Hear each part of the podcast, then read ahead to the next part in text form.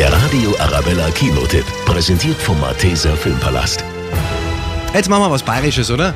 Immer einen scheiß Stress hatte der Kommissar Eberhofer. Und jetzt hat er wieder Stress, denn er ist in den Kinos unterwegs.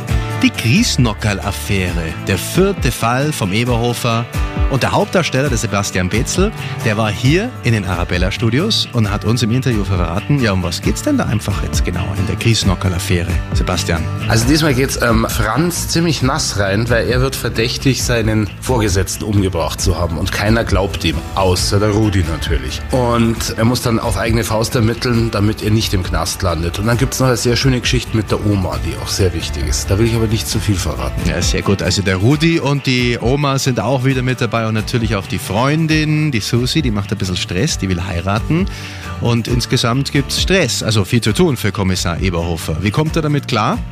Ja, die üblichen Habiten, viel Alkohol, alle Leute angranteln. Ja, also es ist, es wird eng, das, das merkt er auch. Also es spricht alles gegen ihn, aber auf der anderen Seite, er verliert ja dann seine Ruhe dann doch nicht ganz. Und wer so gute Mitarbeiter hat wie den Rudi. Dann kann ja nichts mehr schiefgehen. Ab morgen in den Kinos die Griesnockerl-Affäre. Der Radio Arabella Kinotipp, präsentiert von Hofbräu München, jetzt auch im Malteser Filmpalast.